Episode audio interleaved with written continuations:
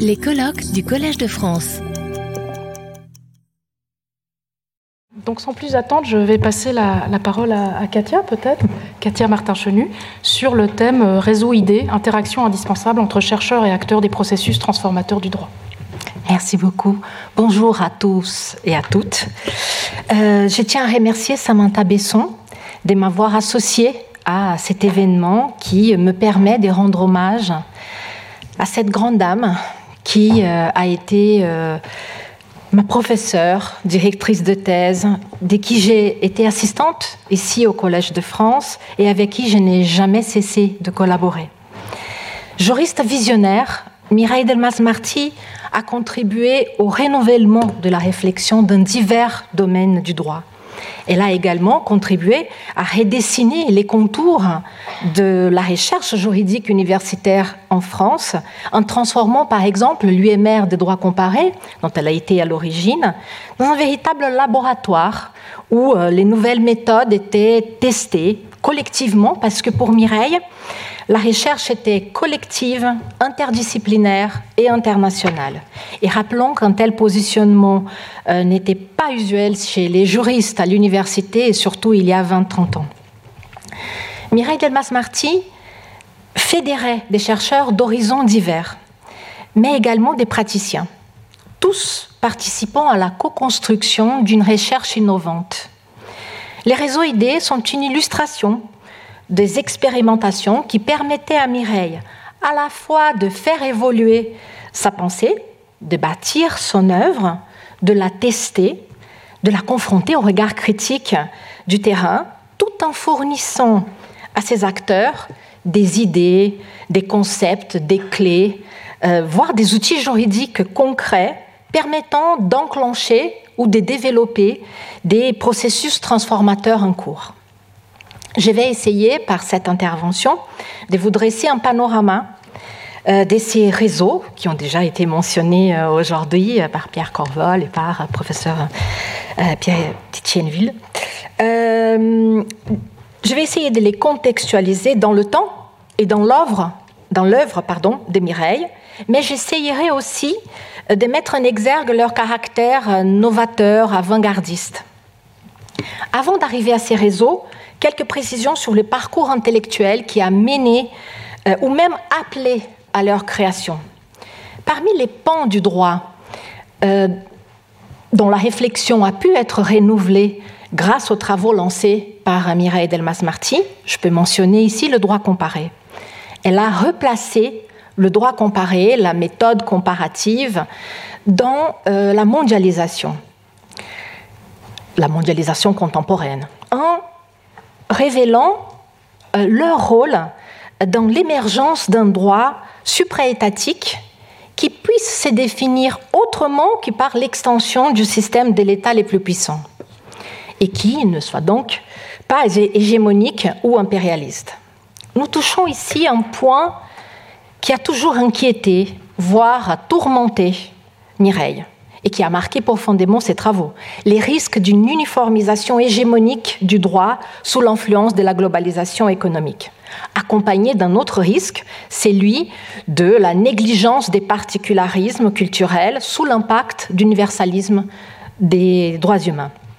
D'où nombreux travaux collectifs de recherche lancés dès les années 90, réunissant des chercheurs représentant des systèmes juridiques divers euh, pour observer comment euh, ils accueillaient et intégraient les normes internationales au niveau national. Dès la création de l'UMR de droit comparé, devenu Institut des sciences juridiques et philosophiques de la Sorbonne, à celle de sa chaire au Collège de France, elle a ainsi participé à un renouvellement des réflexions sur le comparatisme dans les années 2000, en s'épanchant sur les articulations entre droit comparé et internationalisation du droit. La méthode comparative contribuerait à la fois à l'intégration normative au cœur de l'internationalisation du droit et à la résistance à une telle intégration, notamment lorsqu'elle prétendrait à une homogénéisation. L'internationalisation du droit ici euh, ne relève ni du seul droit international, ni du seul droit interne, mais de leurs articulations. Si les internationalistes travaillaient de longue date sur les rapports entre droits internes et euh, internationaux et sur la pénétration des normes internationales dans les ordres juridiques internes, en collaborant avec des comparatistes, leur spectre s'élargissait aux interactions entre espaces normatifs. Espaces normatifs compris comme des ensembles normatifs euh, ou institutionnels au plan mondial, régional ou national. Or, un tel décloisonnement des ordres juridiques n'allait pas de soi euh, dans les années 90 euh, et 2000. Au lieu d'un mouvement en sens unique, du haut vers le bas, les droits internationaux influençant les droits nationaux, les droits nationaux se nourrissant du droit international, un mouvement en double sens euh, a été mis en lumière. Parce que le droit international est élaboré par les États et est tributaire tant de leurs intérêts que de leur culture juridique. Le droit international vient ainsi concilier et transporter différentes traditions juridiques nationales. La méthode comparative s'est révélée alors nécessaire à la construction d'un droit commun pluraliste et non hégémonique. Dans sa leçon inaugurale ici au collège, Mireille Delmas-Marty annonçait une démarche prospective. Je la cite En associant une méthode, les études comparatives, à un processus en cours, l'internationalisation du droit, c'est-à-dire son extension hors des frontières nationales, cette chaire s'inscrit euh, euh, ainsi dans l'avenir, si incertain soit-il il a déjà été rappelé euh, ici ce matin que cette leçon a été prononcée au moment où les États-Unis envahissaient euh, l'Irak. Et d'ajouter, je la cite de nouveau, c'est seulement si le droit international s'est nourri de l'histoire et du droit comparé, et si la méthode comparative intègre les avancées du droit international, que les mouvements en cours pourront s'inscrire au-delà des bouleversements présents dans un nouvel humanisme. Donc une analyse prospective et dynamique du droit permettant de saisir la complexité du réel juridique, marque en effet l'œuvre de Mireille. Son approche privilégiait l'analyse des processus plutôt que des normes.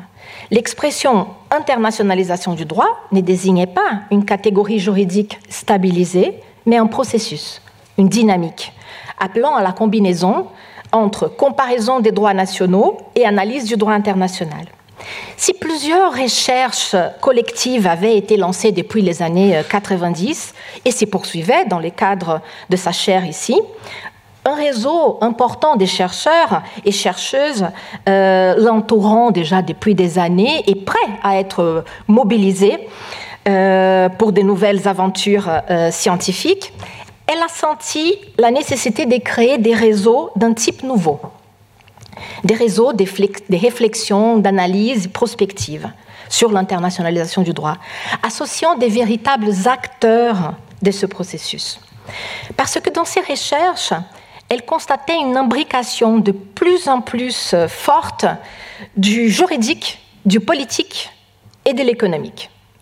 Imbrication qui renforçait la place du droit international euh, et du droit comparé dans les relations internationales.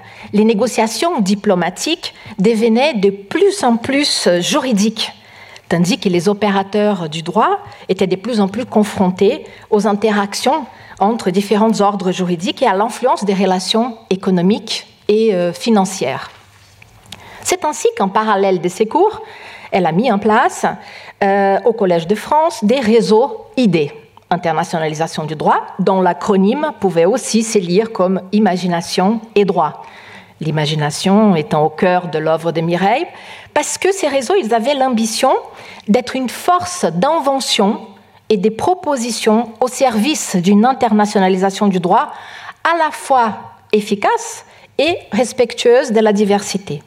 Trois réseaux euh, bilatéraux ont ainsi été mis en place, qui ont déjà été évoqués aujourd'hui.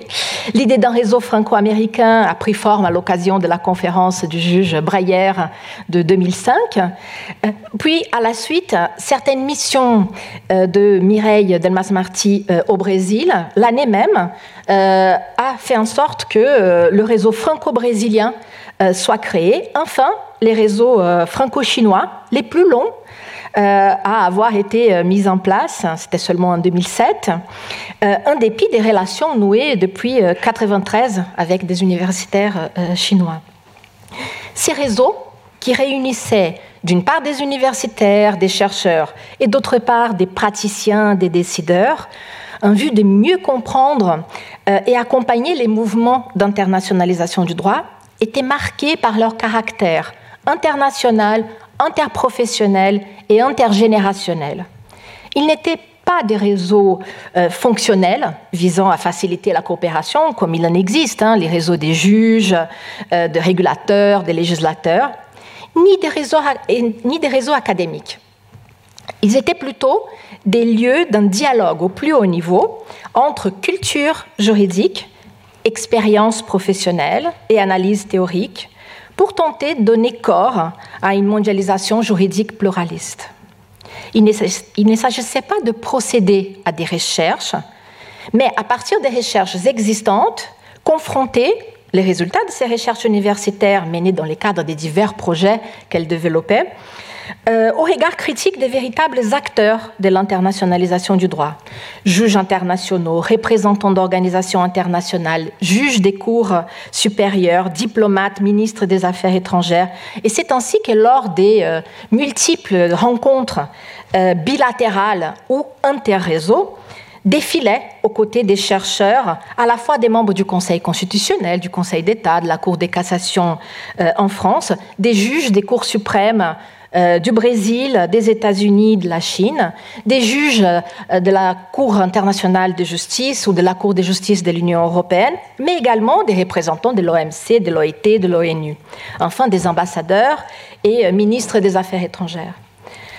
Dans une démarche d'enrichissement réciproque et dans les respects des, règles de Chatham House, euh, une réflexion sur les dynamiques qui sous-tendent les pratiques d'internationalisation dans divers domaines du droit a ainsi été menée, et c'est là pendant une douzaine d'années. Les choix de ces trois pays s'est inscrit dans les prolongements des recherches communes, mais il s'est justifié aussi par la diversité des modèles d'internationalisation illustrés par ces trois pays confrontés au modèle européen où s'insérait la France. En plus, les BRICS étaient en pleine éruption. La Chine euh, venait d'intégrer l'OMC et de ratifier les pactes internationaux des droits socio-économiques de l'ONU, et le Brésil aspirait euh, à un siège au Conseil de sécurité de l'ONU. Les États-Unis, quant à eux, euh, mettait à dure épreuve le droit international, outre la guerre en Irak, Guantanamo, les tribunaux militaires d'exception. Il y a eu aussi euh, la toile d'araignée des détentions secrètes et transferts illégaux des détenus au sein des États membres du Conseil de l'Europe. L'objectif de ces réseaux n'était surtout pas de promouvoir un système juridique ou de donner des leçons dans une démarche qui pourrait être perçue comme néocolonialiste, mais plutôt d'esquisser une méthode ouverte aux diversités nationales, y compris des cultures extra-occidentales, une méthode non pas hégémonique mais pluraliste. Lors des diverses rencontres, les membres du réseau s'épanchaient sur des études des cas complétées par une réflexion théorique sur les processus d'internationalisation du droit. Les questions, c'était assez éclectique, je ne pourrais pas vous vous, citez toutes les, tous les sujets, mais euh, bien évidemment le rôle du juge national dans l'internationalisation du droit, euh, les violations graves des droits humains et la lutte contre l'impunité, mais aussi des questions liées au climat, euh, à la protection de l'environnement et de l'enfance, au numérique ou à la justice sociale, comme il a déjà été évoqué ici aujourd'hui. En 2012, une première rencontre interréseau a réuni ces trois réseaux, il a eu pour thème l'internationalisation du droit, pathologie ou métamorphose de l'ordre juridique. Les termes pathologie étaient inspirés du constat de l'internationaliste Prosper Weil, selon lequel le droit international serait malade de ses normes. Cette formule remontait à 1982 et l'idée était de savoir si, ces constats étaient toujours d'actualité 30 ans plus tard, en analysant trois catégories transversales qui déterminent les contours de l'ordre juridique.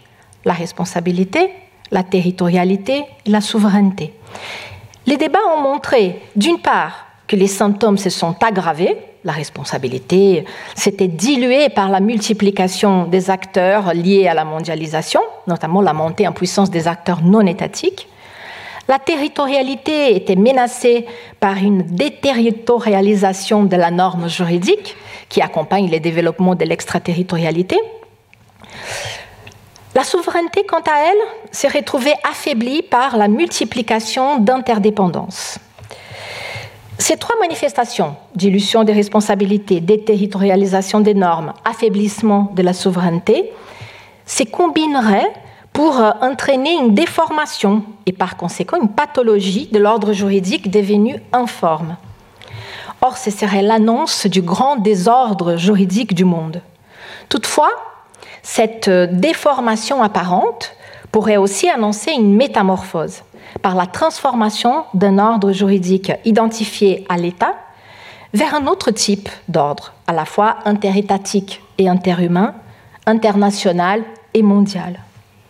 Une seconde rencontre des euh, réseaux euh, idées, une rencontre interréseaux, s'est tenue trois années après, en 2015, organisée dans le cadre du programme des recherches euh, Prendre la responsabilité au sérieux, lancé par Alain Soupio. Elle a porté sur changement climatique, miroir de la globalisation, et a entraîné la publication mentionnée par Roger Guinry, qui, la publication a eu lieu à l'occasion de la COP 21 euh, et, et euh, a réuni 12 propositions sur les responsabilités des États et des entreprises transnationales. Puis, des membres du réseau ID ont été mobilisés dans le cadre d'une dernière recherche vers un use communé universalisable. Ce travail collectif a eu pour ambition d'esquisser, à la lumière du passé et du présent, les conditions de développement d'un futur droit commun non pas universel, mais universalisable universalité qui ne serait pas traduite par uniformité, mais plutôt par la combinaison des l'un et du multiple, du singulier et du pluriel. Envisager un use communé au XXIe siècle peut paraître insensé face aux replis euh, nationaux, mais les intuitions des premiers programmes de recherche confirmés lors des travaux des réseaux ID et cette dernière recherche semblent se réaffirmer et se renforcer face aux défis mondiaux et à la polycrise du 21e, siècle, climatique, sanitaire, humanitaire, aussi des migrations, comme ça a été évoqué ce matin. Euh, ces crises révèlent nos interdépendances, parce qu'aucun État n'est en mesure de répondre seul de manière efficace à ces défis. Pour Mireille, face aux crises multiples, il ne fallait pas céder au pessimisme, mais au contraire, discerner une opportunité des changements. Pour elle, les dérèglements climatiques ou la syndémie du Covid-19 offrait à l'humanité une chance pour prendre conscience de sa communauté de destin, pour transformer les interdépendances subies en projet commun. Elle nous a quittés avant cette nouvelle crise géopolitique, euh, cette fois-ci. J'aimerais terminer cette intervention en rappelant que le droit était pour Mireille un instrument d'émancipation, de résistance et d'anticipation qui devait toujours être au service de l'humanité. Et pour qu'il puisse accomplir pleinement sa vocation, les interactions entre chercheurs et acteurs du terrain, entre savants et sachants, apparaissent comme essentielles. Et elle était, Mireille, était fidèle à sa devise qui a été évoquée euh, ces matins, euh, changeant en échangeant la même je renais. Je vous remercie. Retrouvez tous les contenus du Collège de France sur www.colège-2-france.fr.